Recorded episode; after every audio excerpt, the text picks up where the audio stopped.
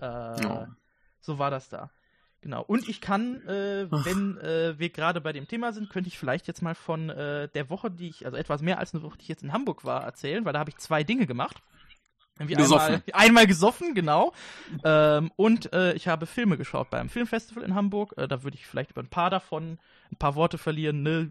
Sind jetzt äh, über alle nicht, äh, sind auch nicht alle so interessant und auch vielleicht auch nicht alle interessant für die Leute, die hier, also generell nicht so interessant, aber vielleicht auch nicht unbedingt für die Leute, die hier zuhören. Deshalb, da werde ich äh, mal äh, über ein paar davon reden. Aber ich möchte natürlich über meine Erfahrung äh, mit der Braustadt Hamburg reden, weil in Hamburg gibt es halt sehr viele, also es gibt halt viele kleine Brauereien dort so, die halt eben auch so ein etwas breiter aufgestelltes Sortiment haben, also dann halt nicht nur typisch irgendwie Pilz, äh, helles Weizen und so, sondern halt eben auch diese englischen Bierstile, also Pale Ale, India Pale Ale, Stout oder, oder halt ganz äh, abgefahrene Relationen. Also Craft Beer habe ich mich ein bisschen mit befasst, was es da in Hamburg gibt und ich war da äh, eben an so ein paar unterschiedlichen Orten und habe äh, unterschiedliches und zum Teil extrem leckeres Bier getrunken. Ähm, ich habe eine Frage. Ja. Ist Craft Beer jetzt dein Krafttier? Oh. Äh, Entschuldigung, es musste sein. ja, möglicherweise. Ähm, ja. Genau, ich mache einfach mal weiter. Und ähm, ich war unter anderem, äh, also ich, ich, ich mache jetzt mal Werbung, weil das waren alles nette Orte so. Ich war bei Beyond Beer, das ist in der Nähe von der Sternschanze. Äh, ist halt so ein Laden, die halt auch irgendwie so äh, äh eine Handvoll ausgewählter Biere immer in kleinen Mengen vom Fass da haben. Dort war ich, ich war bei Altes Mädchen, das ist eine äh, Brauereigaststätte, die zur Ratsherrenbrauerei gehört. Das ist halt eine so der etwas größeren, also ne, die bekannteste ist ja Holsten äh, Schrägstrich Astra. Und das ist halt so die etwas schickere äh, Brauerei, die halt aber in Hamburg viel vertreten ist auch. Äh, da habe ich ein bisschen was gemacht. Und ich war noch am Fischmarkt. Dort gab es, äh, ich glaube, da muss ich den Namen nochmal nachgucken. Ich glaube, Braustädtchen hieß das. Also halt auch so ein Laden, die halt auch so ein paar äh, Dinge vom Wasser haben. Und ich habe unterschiedlichste Sorten probiert und war bei allem sehr zufrieden. Und ich würde nur mal kurz meine Highlights äh, verlauten lassen, äh, also empfehlen, äh, diese Biere mal zu probieren, wenn man die Möglichkeit dazu hat. So, ich gucke gerade erst noch mal, also das am, ähm, das am, ähm, genau, Braustädtchen am Fischmarkt hieß das, wo ich zuletzt war. Ähm, genau, und meine Highlights waren unter anderem, das war das erste davon, was ich glaube ich getrunken habe, ein Porter. Ich muss jetzt hier scrollen. Ich habe ja jetzt inzwischen auch eine Bier-App, wo ich alles eintrage, was ich trinke. äh, um auch diese Übersicht zu haben und das eben auch Leuten empfehlen Da hast du aber viel zu tun. ähm, genau. So. Hier, genau. Das war mein allererstes Highlight. Das war ein Dry Stout äh, Centennial Simcoe von der The Colonel Brewery. Die ist aus London. Ein Irish Dry Stout. Und der war tatsächlich geschmacklich sehr interessant. Also, ne, Stout ist halt so ein dunkles, obergäriges Bier und das war halt so sehr, also das hat sehr geröstet und fast schon verbrannt geschmeckt. Also wirklich sehr, sehr intensiver, leckerer Geschmack, sehr dunkel. Ähm, und äh, ja, malzig eben auch, eher nicht so hopfig, ähm, aber sehr lecker war das auf jeden Fall. Dann ähm, fand ich auch sehr gut. Das ist Superfreunde, das ist auch eine Hamburger Craft Brauerei. Das House of Superfreunde äh, New England IPA Nummer 1. Also da haben die sehr viele verschiedene von. New England IPA ist halt so eine Sonder-IPA-Unterkategorie. Äh, das ist eben auch ein sehr hopfiges äh, und so süßes Bier, äh, obergärig ähm, und genau, ist halt auch also hazy, also ist nicht gefiltert, also ist so trüb, wenn man das anguckt. Und äh, das hat sehr lecker, sehr ausgeglichen eben auch geschmeckt. Also sowohl süß äh, durch die unterschiedlichen Aromen, aber halt auch bitter von dem Hopfen. Also genau die richtige Balance. So, da war ich sehr, sehr, sehr, sehr zufrieden mit.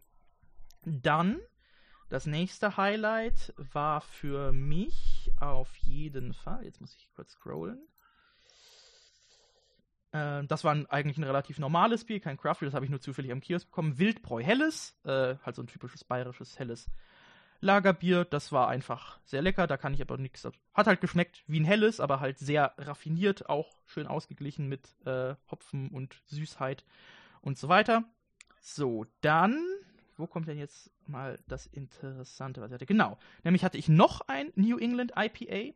Äh, das habe ich getrunken eben beim alten Mädchen, also diesem Ratsherrenlokal. New England Road Trip heißt das, ist von der Brauerei Hopfmeister, die glaube ich in München sitzt, wenn ich mich nicht irre.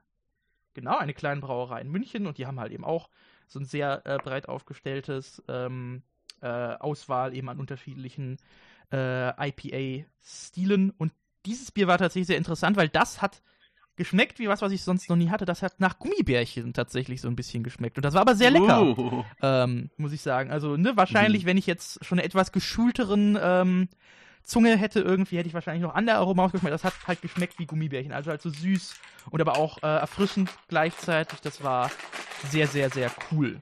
Äh, hat mir sehr gefallen. Dann habe ich danach einen Chocolate Stout äh, getrunken. Der war tatsächlich auch nicht nach dem deutschen Reinheitsgebot. Da war wirklich Kakao und Milch so ein bisschen drin. Entsprechend hat er halt auch geschmeckt. War auch sehr empfohlen mit Organic Chocolate Stout von Samuel Smith. So. Dann gehen wir noch mal ein bisschen weiter. Äh, dann hatte ich eine ziemliche Überraschung. Das war gar kein so ähm, besonderes Bier, aber das hatten die eben auch bei diesem einen Laden. Ein Trumer-Pilz. Das ist, glaube ich, aus Österreich.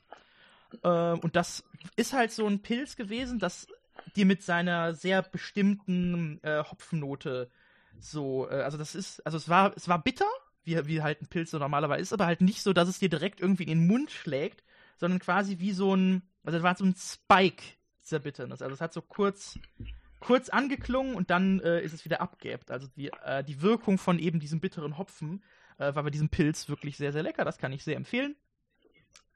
So, gehen wir nochmal weiter. Dann hatte ich, na, also ich glaube, jetzt habe ich noch ein, zwei Biere, über die ich reden kann, die sehr gut waren. Ähm, nämlich, genau, hier sind wir. Ah ja, es ist noch Nee, es sind noch zwei, genau. Nämlich einmal ein äh, Mango Rhabarber Sour IPA. Also hm, ein saures Bier. Also das hat halt wirklich, äh, also hat auch wirklich sauer geschmeckt und halt wirklich sehr intensiv nach eben diesen zwei Früchten, also Mango und Rhabarber. Das, davon habe ich nur ein kleines Probierglas äh, gehabt, weil das halt auch relativ teuer war. Aber es war wirklich sehr, sehr lecker fruchtig von Two Chefs Brewing. Das ist so eine niederländische Kleinbrauerei. Und von denen hatte ich auch noch ein anderes sehr leckeres Bier, nämlich das White Mamba. Das ist ein Weizenbier, das tatsächlich auch ähm, so, äh, also ne, spiced ist, also was halt auch nicht nach dem deutschen Reinheitsgebot ist. Da war tatsächlich Limette, Kardamom und Koriander äh, mit drin. Und das hat überhaupt nicht geschmeckt wie ein Bier, sondern halt eher so wie so eine Aromalimo, fast schon, aber war sehr, sehr lecker. Genau, das sind die Bierempfehlungen von meiner, von meinem Brautrip nach Hamburg. Äh, jetzt wieder in einem relativ langen Monolog. Verzeihung. Sehr schön. ja. Michael, hast du denn schon mal Bier getrunken? Wenn mich so fragst, Michael, dann, dann noch ja. nicht. Ansonsten hättest du anders gefragt, dann schon, ja.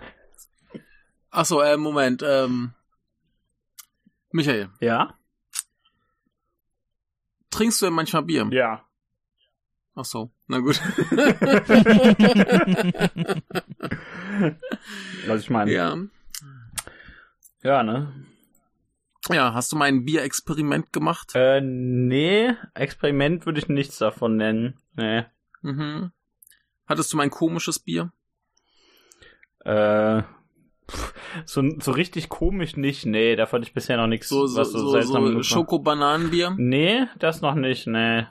Hm. Oder irgendwie so Tomatensaftbier oder sowas, ne? Bleh. Halt kannst Bleh. du doch in Japan bestimmt ganz viel trinken, so Quatsch. Bleh. Ja, ich, mich, mich regt's ja immer noch auf, dass mir dieses äh, Schoko-Bananenbier gegeben wurde, nachdem mich der äh, Barkeeper äh, auslachte, weil ich meinte, dass Bananenweizen schmeckt.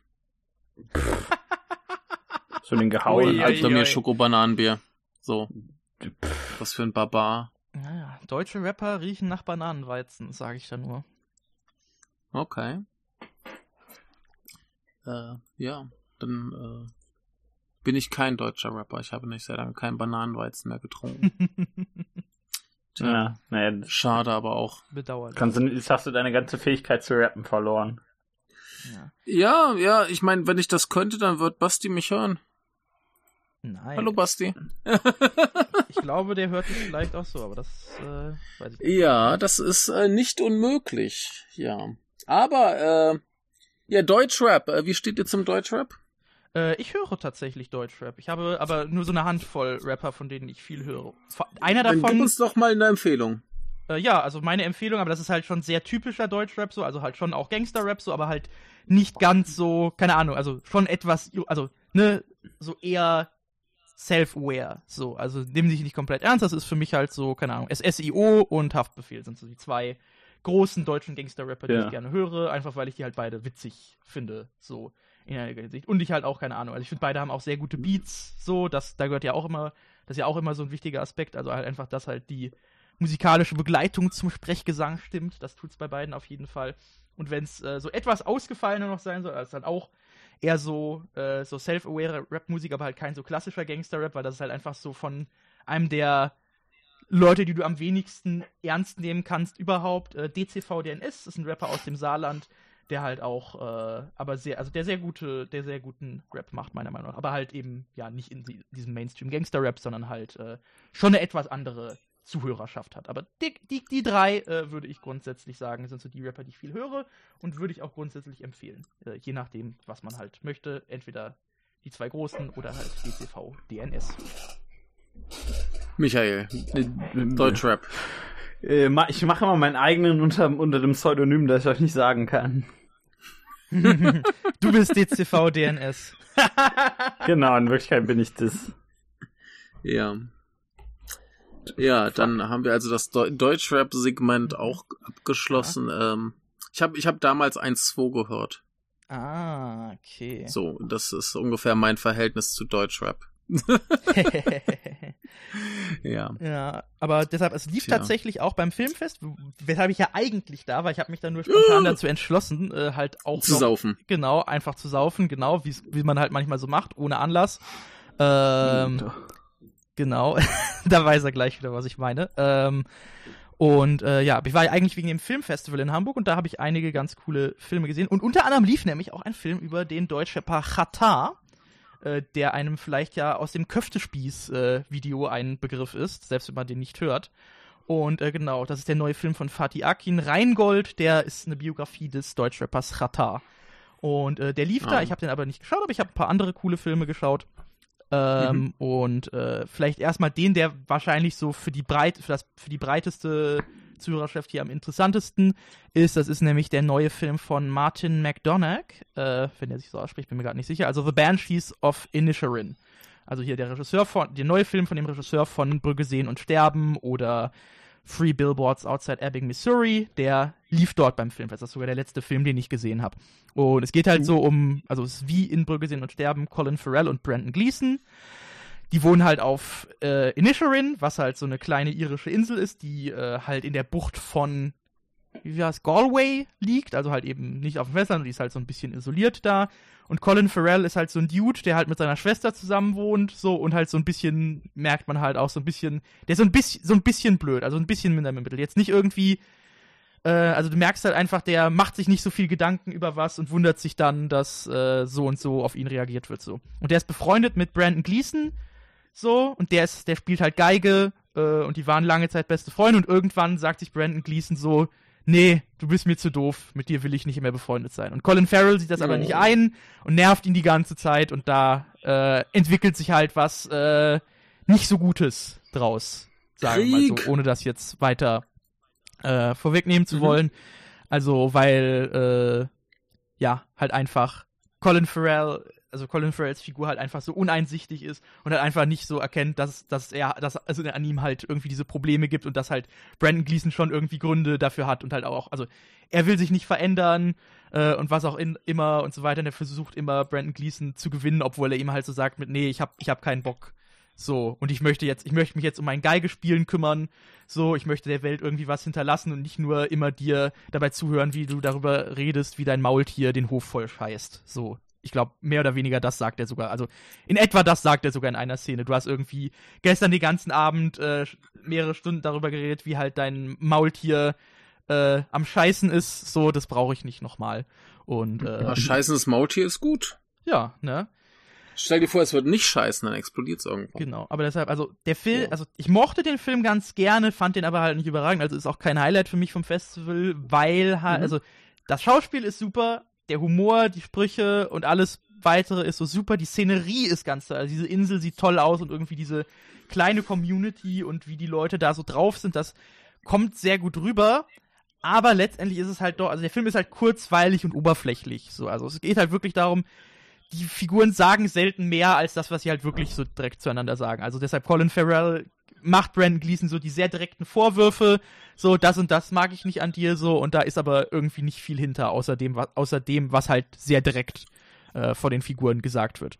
Das muss jetzt nichts Schlechtes sein, aber gerade im Vergleich zu anderen Filmen, die dann halt doch irgendwie nochmal so eine zusätzliche Ebene hatten, hat mir das halt hier gefehlt. Deshalb würde ich sagen, es ist nur ein guter Film und jetzt aber halt kein herausragender. Also ich kann den auf jeden Fall hm. grundsätzlich empfehlen. Der wird auch auf jeden Fall in die Kinos kommen. Das ist sehr sicher. Hm. So, also ne, der kam halt auch super an. Also soweit ich weiß, in Venedig hatte ja. der 15 Minuten Standing Ovation, äh, wurde gesagt und ja, äh, ja. ganz cooler aber Film. Ich mein, ja. Schau dir die Beteiligten an. Natürlich kommt der ins Kino. Ja klar, eben, das also, meine ich ja. Also ja. der wird überhaupt kein, also da mache ich lieber anderen Filmen, die auf dem Festival lief, mehr Sorgen. Mhm. So, ähm, Genau. Ich kann ja vielleicht mal sagen, eins meiner Highlights, also ich gehe auch davon aus, dass er ins Kino kommt, unter anderem auch aus politischen Gründen. Ich glaube, mein Lieblingsfilm, der lief, war äh, No Bears von Jafar Panahi. Jafar Panahi ist einer der Regisseure, der jetzt vor, ich weiß jetzt nicht, ob es zwei Monate inzwischen schon her sind oder wie lange genau, der hat auf jeden Fall quasi was gepostet. Stress unter dem, mit Aladdin. Ähm, ja, also was genau passiert ist halt, es gab halt eine Gruppe von Filmemachern, wo er halt nicht dabei war, die halt irgendwie, ähm, keine Ahnung, so einen öffentlichen Brief unterzeichnet haben gegen Polizeigewalt und was auch immer und so weiter und so fort. Und er hat dann halt auch irgendwas getweetet mit dem, mit einem Hashtag, der halt irgendwie war, so ja, äh, Schluss mit der Polizeigewalt im Iran, so und jetzt ist er halt zu mehreren Jahren Gefängnis verknackt worden. Ich weiß nicht für wie viel genau. Also würde jetzt wahrscheinlich auch erstmal sein letzter Film sein und vielleicht sogar komplett, weil der ist auch nicht mehr der jüngste, meine ich. Muss ich gerade nochmal schauen. Ähm, also es kann durchaus sein, dass das jetzt sein letzter Film sein wird, obwohl der noch lebt. So einfach, weil er halt nicht aus dem Gefängnis äh, rauskommen wird. Hm. Ähm, der ist jetzt. Aber es geht. Es, der ist jetzt 62. Okay, ich hatte, hatte noch auf etwas älter oh. Aber ja, aber trotzdem, also ja, es könnte, gut, könnte knapp werden. Man weiß ja auch nicht genau, was die im Gefängnis mit ihm machen werden. Ähm, ja. Also ich äh, mach mir Sorgen auf jeden Fall da. Aber der Film, der war. Ja ganz, ganz wunderbar. Ist halt auch, also das Interessante an ihm ist halt, dass die Filme, die er macht, halt eben immer so damit spie spielen mit so einem Wechsel zwischen, okay, das ist jetzt ein ganz klar inszenierter äh, Film äh, und all diese Leute sind Schauspieler, die Anweisungen haben und, und halt, okay, der filmt jetzt halt wirklich einfach irgendwie, was ihm passiert. Weil also viele der Darsteller, die er halt benutzt, sind halt auch keine professionellen SchauspielerInnen. So, und er wechselt halt da immer so ein bisschen hin und her.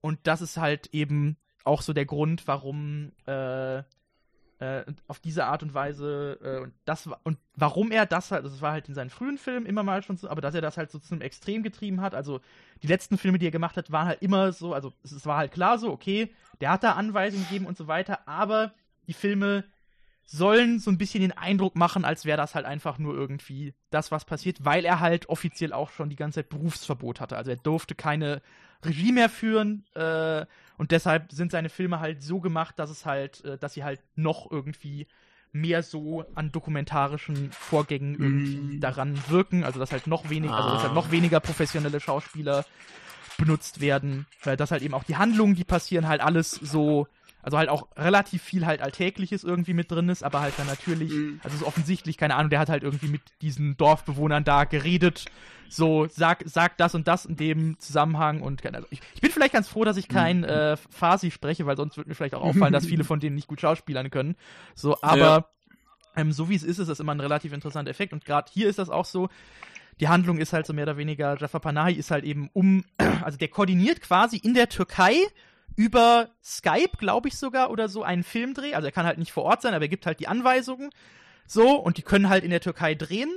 Äh, sind halt, ist halt so eine Stadt direkt über die Grenze und er ist halt in dem Dorf, das halt direkt, wenn man über die iranische Grenze würde, irgendwo ist. Äh, und gibt mhm. denen halt irgendwie über so Telefonate Anweisungen. Aber dann gibt es irgendwie Probleme, das Internet fällt aus und so weiter und so fort. Und er versucht halt, das alles noch irgendwie fertig zu bekommen. Ähm, er bekommt dann auch mal Besuch von einem am Set, der so sagt mit, ey, komm, komm schon. Also es gibt hier so eine Schmugglerroute, da ist die Grenzpatrouille nicht, du kannst einfach in die Türkei rüber und das Land verlassen. So. Und das will er aber halt irgendwie nicht. Und also es geht halt auch irgendwie darüber, wie er halt selbst irgendwie mit, also damit struggelt, dass es für ihn halt nicht diesen leichten Ausweg gibt, dass er irgendwie sich doch zu sehr irgendwie dieser Gesellschaft verpflichtet fühlt und halt eben, ne, diese Filme zu machen und eben zu zeigen, wie es eben so ist, also wie sich eben diese politische Situation im Iran so sehr auf eben auch, auch diese simplen Menschen auswirkt und so weiter und so fort. Und das ist, also das ist ein sehr, sehr, also das ist ein Film, da, da, stecken zum Teil in irgendwie so Halbsätzen, die Figuren sagen, stecken halt irgendwie so ganze Welten drin. Weil es halt alles mhm. so, äh, also ne, da muss man halt natürlich auch so ein bisschen in den äh, politisch, also muss man, man muss man schon halt so ein etwas politisches Hintergrundwissen haben, aber an sich ist es ein sehr, sehr lohnenswerter Film, ein sehr menschlicher Film auch. Also, wie war es gesagt, dadurch, dass halt wirklich diese viele dieser Leute halt keine professionellen Schauspieler sind, du merkst einfach, die sind so in ihren Umgebungen und die wirken einfach äh, sehr richtig in diesen Situationen ähm, und alles. Das ist ganz cool. Also es ist ein sehr humanistisches Kino, äh, was er macht, aber es endet eigentlich immer und als vor allem auch der Film, ohne da jetzt zu sehr ins Detail zu gehen, also es ist immer so irgendwie, dass es darum geht, äh, ne, es gibt irgendwie Schwierigkeiten in der Gesellschaft, aber die Menschen sind doch irgendwie in der Lage, so miteinander zu reden ähm, und so weiter und so fort. Und am Ende gibt es immer so einen ganz krassen Gut Punch. So irgendwas, irgendwas ganz, ganz Schlimmes passiert immer am Ende und das ist äh, jetzt auch in diesem Film so gewesen. Genau. Mhm. Aber sehr gut. Sehr, äh, ganz, sehr ganz, ja, sorry. Mhm? Ganz kurzer Einwurf, weil du meintest so hier so, so, so quasi halb dokumentarisch mit so irgendwelchen Leuten, die ja tatsächlich wohnen und so weiter. Ja, also er spielt auch sich selbst. Panahi spielt sich selbst in diesem mhm. Film. Genau. Ja. Ich habe damals auf der Nippon Connection einen Film gesehen, der hieß Bangkok Night, glaube ich. Mhm über äh, Prostituierte in Bangkok, die da eben für äh, mhm. so quasi die japanischen Touristen und so weiter. Ne? Mhm. Und ähm, der war ganz ähnlich gemacht. Also es war schon ein Spielfilm, aber eben viel gedreht an den Originalschauplätzen mit Leuten, die da eben leben und so weiter. Genau. Und da gab es eine sensationelle Szene irgendwo auf dem Land, so auf so einem kleinen Dorf.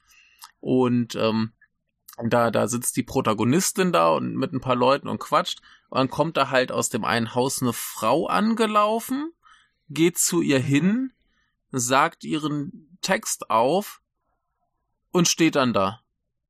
Und weiß nicht hm. mehr, was sie tun soll. Und das war so traurig. oh Gott. Weil, weil, weil, weil, weil die wirklich komplett verloren war da.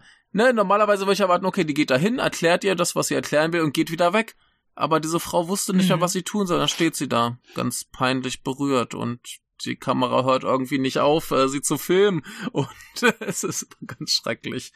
Also mhm. äh, kann kann ganz schön schief gehen, wenn man das so ja, mit äh, so so komplett Laien macht ähm, ja, und dann vielleicht nicht ausreichend Anweisungen gibt, was sie tu, zu tun haben. Aber deshalb da in der Hinsicht ist Panahi mhm. auf jeden Fall sehr, sehr äh, ja. routiniert begabt und auch so. Also ich habe jetzt auch nochmal geguckt, no, Bear, no, Bears hat tatsächlich nicht diesen Dokumentar-Tag, obwohl halt natürlich, also ne, die Art und Weise, wie er mhm. gemacht ist, lehnt sich halt natürlich schon mhm. drauf an.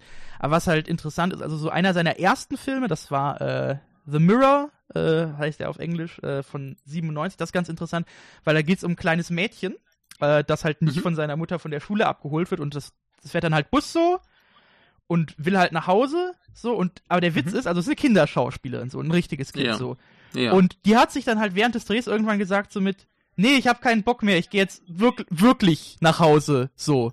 Okay. Und dann, und was hat Panay gesagt? Ja, okay, wir filmen das. Weil die hat auch die, Kam die hat auch noch das Mikro ja. an sich gehabt, so. Und dann haben die einfach mhm. gefilmt, wie sie, wie halt die Schauspielerin sagt, so, nee, sie hat keinen ja. Bock mehr und damit hört halt der Film auf. Das ist halt auch. Okay, äh, cool. Das, das cool. ist ziemlich cool, ja. ja. ja. das ist super. Yes. Finde ich gut. Genau, also de deshalb Jafar Panahi ein von mir sehr, sehr mhm. geschätzter Filmemacher und es ist echt eine Schande, mhm. äh, dass er jetzt wahrscheinlich keinen Film mehr machen wird. Wobei natürlich so ein bisschen ähm. die Hoffnung ist, dass die aktuellen Proteste vielleicht doch irgendwas bewegen können, aber ne, wenn man die Berichterstattung verfolgt, bekommt man auch mit. Also es wird ja wirklich mit scharfer Munition auf die Demonstranten geschossen und alles, das ist schon alles ganz furchtbar. Ja, ja, aber bei dem, bei dem, was du sagtest, da ist, glaube ich, das Schlimmere, dass er im Gefängnis sitzt und nicht, dass er keine Filme mehr macht. Natürlich. Also ich glaube, wenn er, wenn er rauskommen könnte und dann keinen Film mehr macht, dann ist das, glaube ich, schöner, als wenn er da versauert und. Äh, natürlich, äh, natürlich. Also ja. Äh, habe ich vielleicht etwas ja, missverständlich ausgedrückt. Ja, ja. nee, ich, ich, ich wollte nur kurz, kurz anmerken, dass da natürlich äh, die Filme eigentlich so ein bisschen zweitrangig sind. Ich meine, für uns ist ja. das vielleicht äh, ja, relevanter, weil wir weil, persönlich ihn nicht kennen, aber. Ja, Wobei deshalb, ich, glaub, ich glaube halt auch, also das, das würde ich ja sagen. Also wie bereits gesagt, er hat diese Filme trotz den ganzen Berufsverboten gemacht und so weiter. Ich mhm. gehe ja schon davon aus, für ihn ist es halt einfach unfassbar wichtig, mhm. halt diese Filme auch machen zu können. Also ja, natürlich. Das, also für ihn, das ist für ihn so, also ne, im Sinne von, er ist ja auch, weil er seine mhm. freie Meinung, also weil er versucht hat, seine freie mhm. Meinung zu äußern, äh, ist er jetzt irgendwie verknackt worden. Für ihn ist das halt, glaube ich, also für sie, für ihn, deshalb, und das stellt ja eben auch mit ja. diesem dokumentarischen so ein bisschen, also für ihn sind diese Filme halt irgendwie seine, seine Art und Weise, irgendwie die Wahrheit zu sagen. Ja, ist ja auch super. Genau. Ich, ich, ich mag auch so diese, diese Haltung, das scheint ja so zu sein wie, ach, ich, ich habe doch hier keinen keinen Film gemacht, ich habe nur zufällig eine Kamera festgehalten. Genau. Ungefähr. Genau so ist das. das, das also genau das sagt, das hat er buchstäblich ja. bei den zwei, nee, bei den also die letzten zwei, die er gemacht hat, waren wieder etwas mehr mit Handlung, aber die zwei davor mhm. war halt wirklich so mit, ja, also ich habe hier nur die Kamera in meiner Wohnung rumstehen gehabt und mein Freund hat die halt mhm. ab und zu mal so in die Hand genommen. So, ich habe mhm. nichts gesagt, ich habe hier einfach nur gesessen, so und mich ab und zu mit dem mhm. unterhalten. Ich habe sonst nichts gemacht. Mhm. Und das andere Taxi Teheran, da ist er halt, ja, er hat halt, er hat diese Kamera ja in seinem Auto, um eventuell Diebe mhm. damit äh, aufnehmen zu können. So. Ja. Und äh, ja, genau, die Gäste, die Gäste haben nur zufällig sehr interessante Geschichten zu erzählen, die er halt äh, mit dem Taxi mhm. durch die Gegend fährt. So. Ah, Ta Taxi ja, okay, der, der sagt mir zumindest was vom Titel der her. Hat auch den Goldenen Bären gewonnen bei der Berlinale. Mhm. Ja. Sehr gut. Ja. Äh, äh, hast du noch, noch irgendwie einen Film, über den du dringend reden möchtest? Oder ja. soll, soll ich mal einen reinwerfen? Ich hätte nämlich vielleicht einen, der äh, so bedingt reinpasst dann, dann mach du das erstmal und dann kann ich noch zurückkommen zu anderen Filmen, die ich gesehen ja, habe. Vielleicht. Ja, genau. Ja. Denn ich habe heute äh, noch eine Mockumentary gesehen, mhm.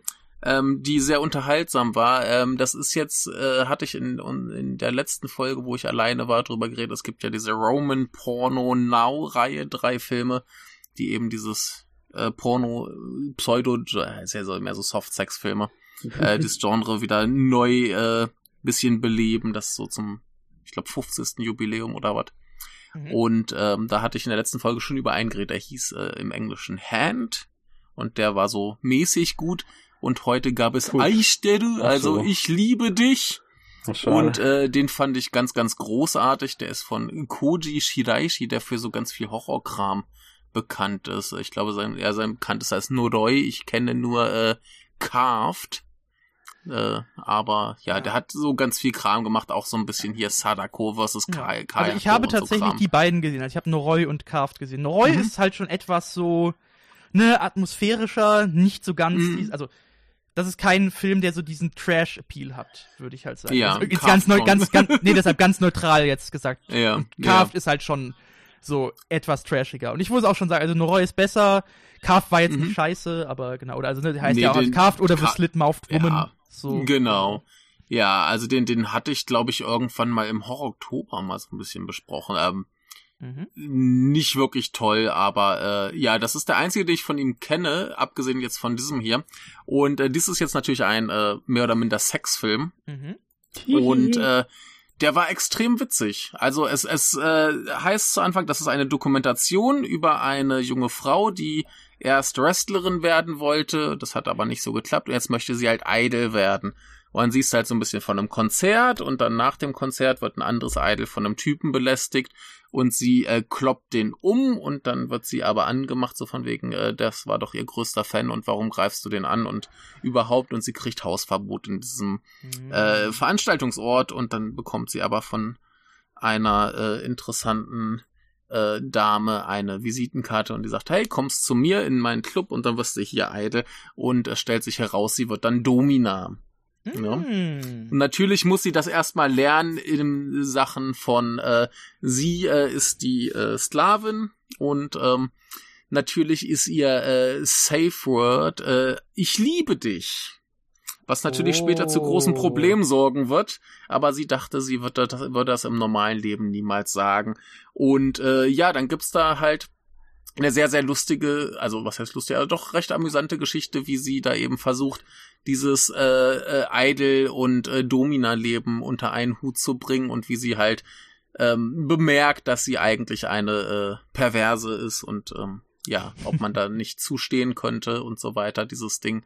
Und was ich besonders toll fand, war, dass dieses Mockumentary-Ding knallhart durchgezogen wird. Das heißt, dir wird ständig bewusst gemacht, dass da noch eine Kamerafrau unterwegs ist, die eben äh, mhm. alles filmt und bei allem anwesend ist, bei jeder Obszönität, die da passiert. Ähm, und das macht's noch ein bisschen äh, lustiger und äh, ja, äh, prima gespielt, prima gemacht, alles großer Spaß. Dieses Zusammenspiel von Idol, Wrestling und SM-Gedöns macht einen Riesenspaß. Und mhm. äh, es, es gibt den besten Golden Shower, den ich, den ich im Kino gesehen habe, aber ich glaube, viel mehr habe ich auch nicht im Kino gesehen. Insofern, äh, ja. Aber ein ganz, ganz toller kleiner Film, der ganz viel Spaß macht ja. und äh, ja, mal wieder das äh, Perverssein äh, ganz groß hochhält. Ja. Sehr, sehr gut.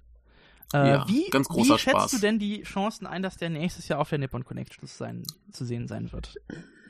Ähm, also ich meine, beim, beim letzten Mal, als Nikatsu diese, dieses Genre wiederbelebt hat, haben sie äh, zwei der Filme tatsächlich gezeigt. Mhm. Ähm, mich würd's also nicht wundern, wenn es dann dieses Mal wieder was gibt. Äh, ist halt die Frage, wie äh, obszön sie sich trauen. Also mhm. dieser hier ist schon schon für einen Softsex-Film äh, relativ ähm, ah, okay.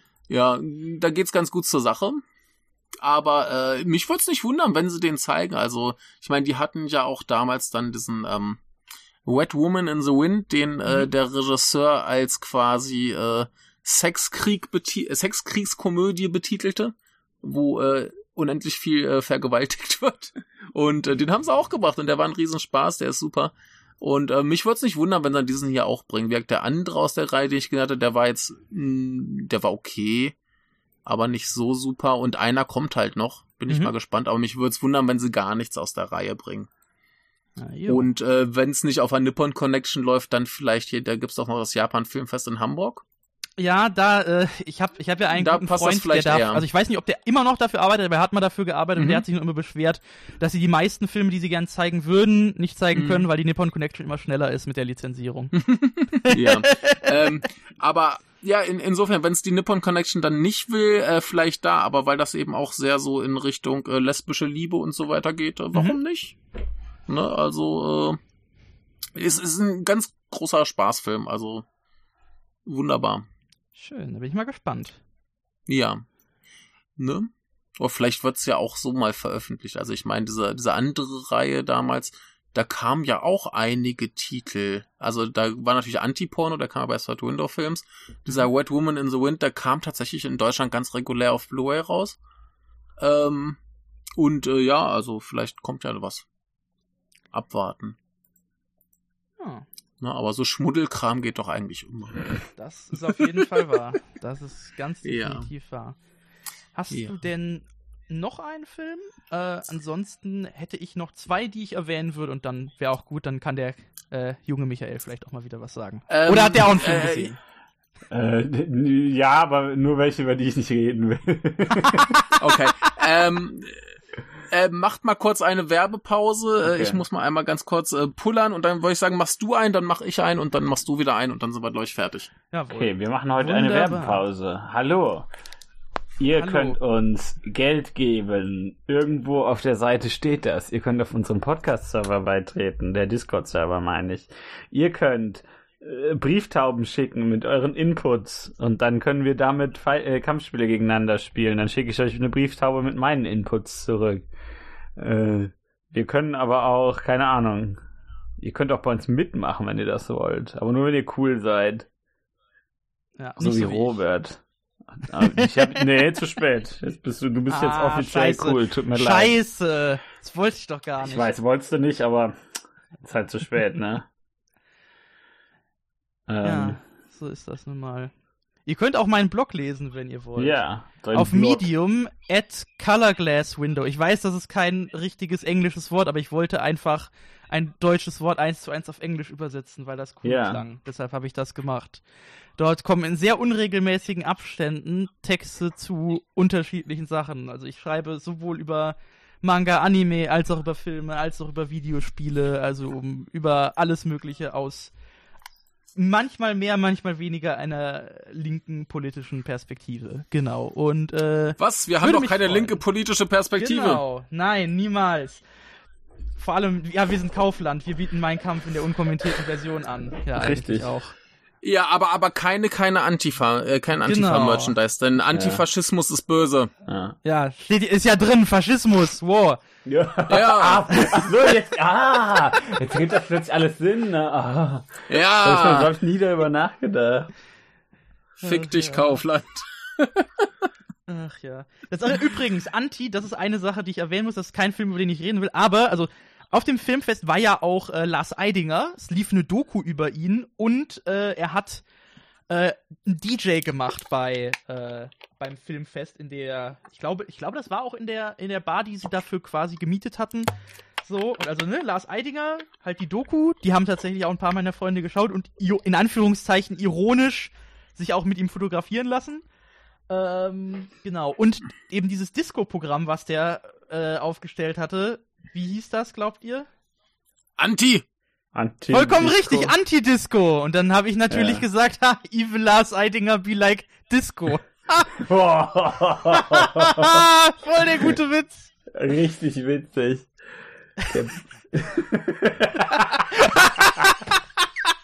ja, du, musst den, lachen. du hast mir den jetzt richtig verkauft, weißt du? Also der Witz, der war richtig scheiße, aber du hast den jetzt, du hast den jetzt richtig erzählt, weißt du? Das, das hat funktioniert. Sehr gut.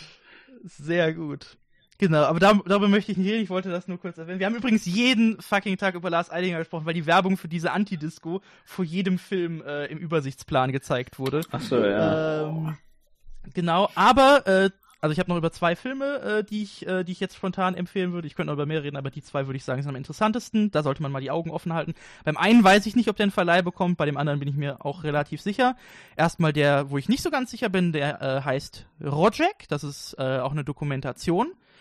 Äh, die spielt vor allem im äh, Rojava, also im syrischen Gebiet, was von der kurdischen Autonomie kontrolliert wird und äh, ist quasi, also wechselt sich immer so ab. Also ein Teil von dem Film mhm. ist, sind halt Interviews mit äh, Leuten, die, die beim islamischen Staat waren, äh, aber eben inhaftiert worden sind und halt auch im Gefängnis äh, dann, also größtenteils halt äh, auch gesagt haben, nee, sie, äh, nee, da stehe ich nicht mehr hinter, was ich damals gemacht habe. So, und äh, genau. Und die erzählen halt alle so, was ihre Gründe waren, so, und was für Aufgaben sie halt auch hatten und so weiter. Und zwischendurch sieht man halt immer, immer wieder Bilder so halt von dieser Region, wie sie halt heute ist, irgendwie.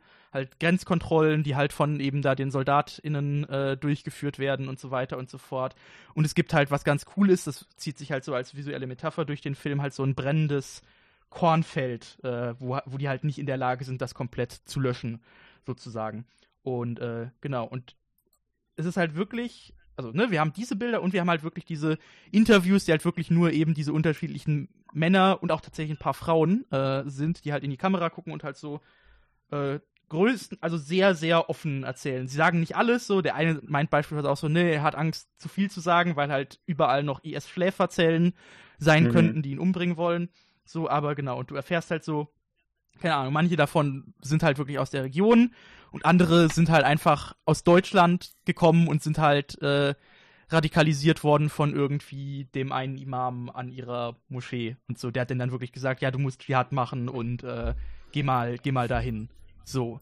Und ähm, das ist halt schon, und du merkst dann halt auch, also es gibt immer noch die, die so da ein bisschen nostalgisch drauf zurückblicken, so im Sinne von, ah, oh, ich hatte so das Gefühl, das Leben hat irgendwie einen Sinn. So, und dann war da halt der eine, das war nämlich auch der eine aus Deutschland, der halt gesagt hat, so, ja, also er war schon irgendwie überzeugt, dass er gut ist, wollte aber niemanden töten. Nur dann wurde er halt gezwungen, äh, jemanden zu exekutieren. So, und das, da hat er sich halt nicht rausreden können, dann hat er, hat er gemacht und danach ist er halt abgehauen. So war das mehr oder weniger. Und du hast halt wirklich alle möglichen Berichte, die so, und es ist halt einfach eine sehr, sehr krasse Erfahrung.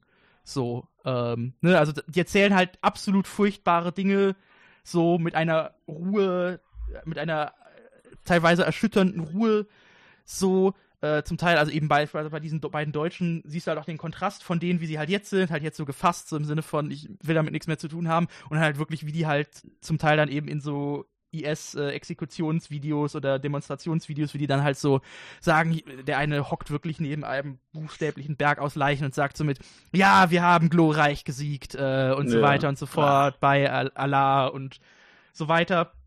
Und äh, ja, einfach eine sehr, sehr krasse und auch sehr, sehr lohnenswerte Erfahrung, weil sich halt eben darin auch so zeigt, was für, also was halt für unterschiedliche Gründe diese Männer halt, äh, also was, was diese Leute überhaupt in diese absolut äh, krasse Situation, also diese absolut furchtbare Position ähm, gebracht hat und so weiter und so fort.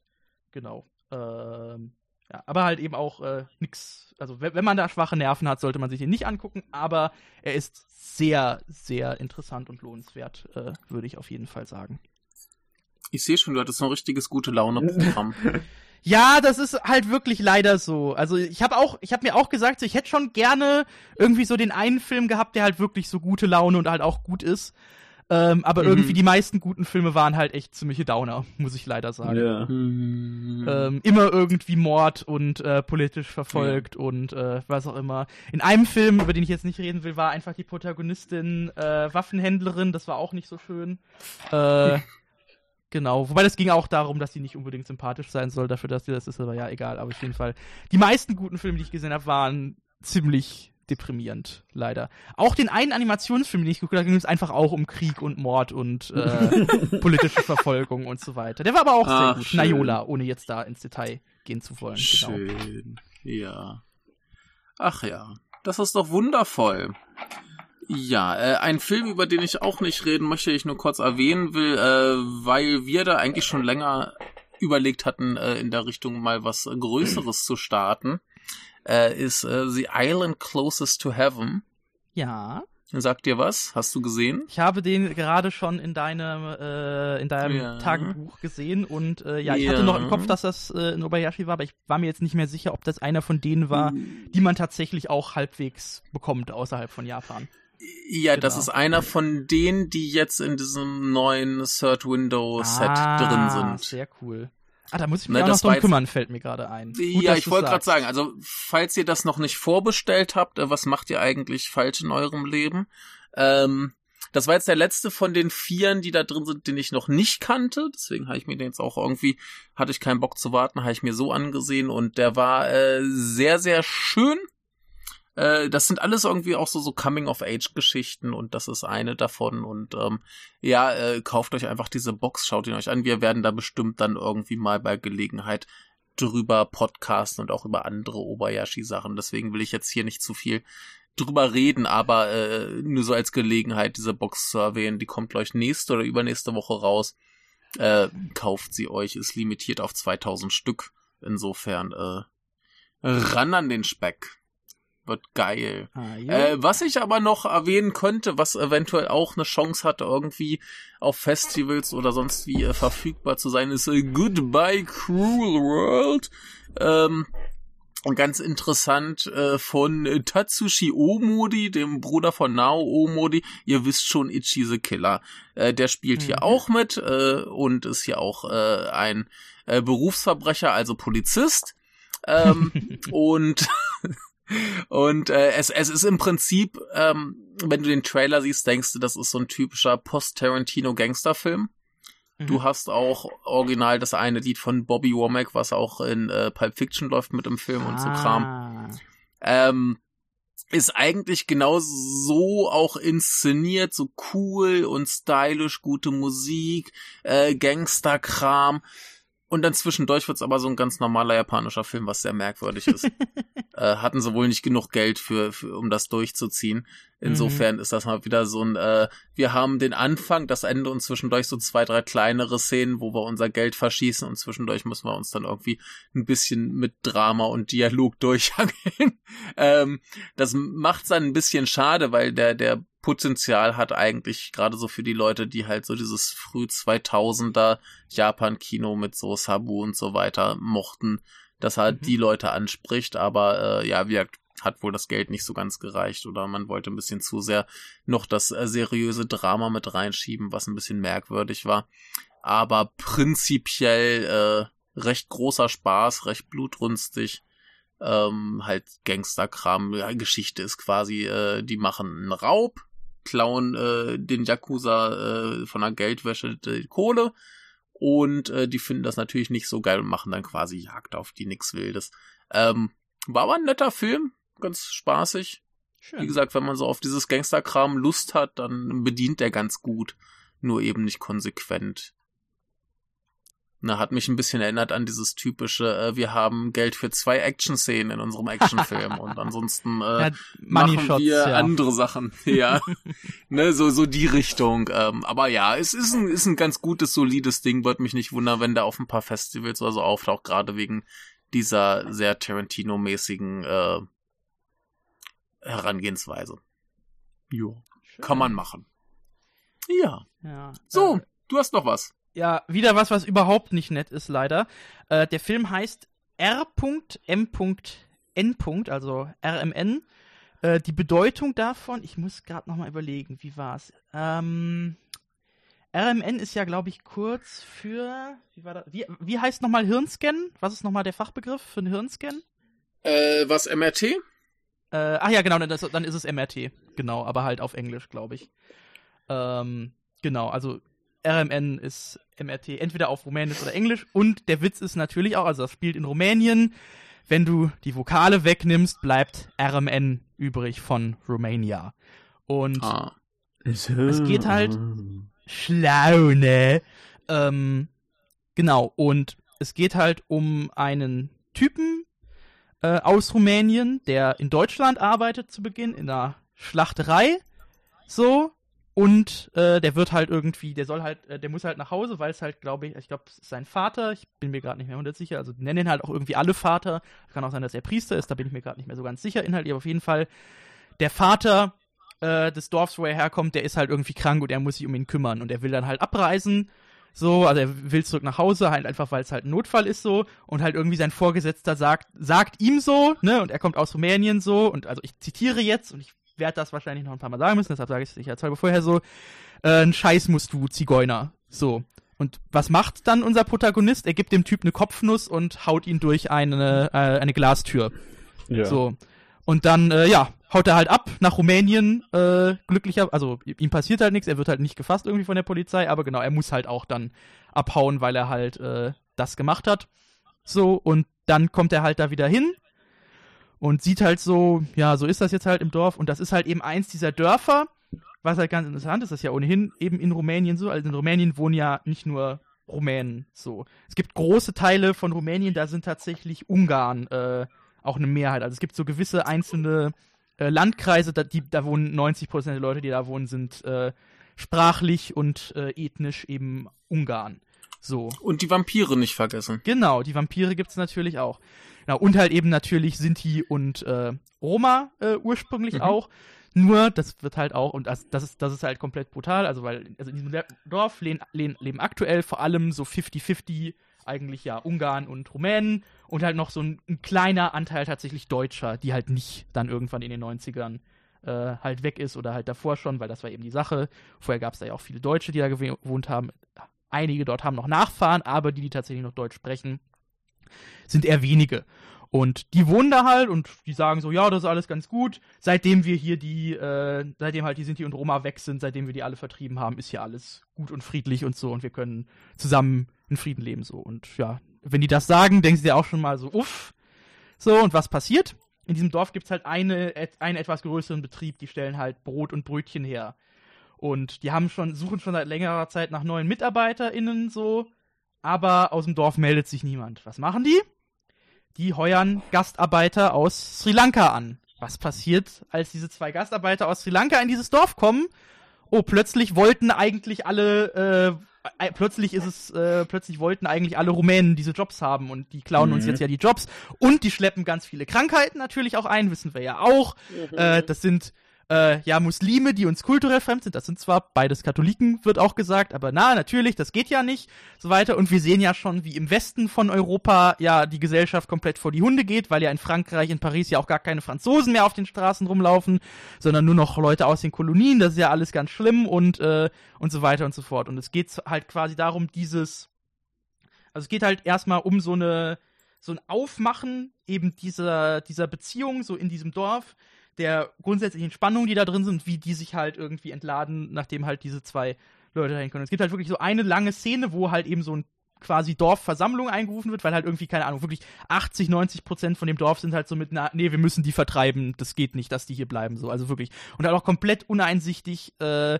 die wenigen Leute, die sie verteidigen, die sind halt wirklich die ganze Zeit unfassbar rassistisch, ähm, und so weiter und so fort. Und in dieser Szene, was aber halt dann so ein bisschen hart ist, also ne, es gibt auch noch andere Handlungen, aber ich würde sagen, das ist so die Hauptsache. Das Interessante ist halt, die Punkte, die sie so anbringen, also vieles davon ist halt wirklich einfach nur, keine Ahnung, der plumpste Rassismus, den du dir überhaupt vorstellen kannst. Aber gleichzeitig äußern die Leute halt auch Sorgen, die halt schon irgendwie durchaus berechtigt sind, ne? Und da geht's halt auch, also eigentlich in jedem, also ich glaube, ich habe auch keinen einzigen rumänischen Film bisher gesehen, der irgendwie so ein bisschen fröhlich drauf ist, einfach weil halt Rumänien ähm, die Stellung, die Rumänien in der EU hat, ist halt ganz furchtbar, weil irgendwie ein Großteil des Landes äh, in Rumänien gehört halt einfach nicht mehr den Leuten da, sondern halt Investoren aus der EU.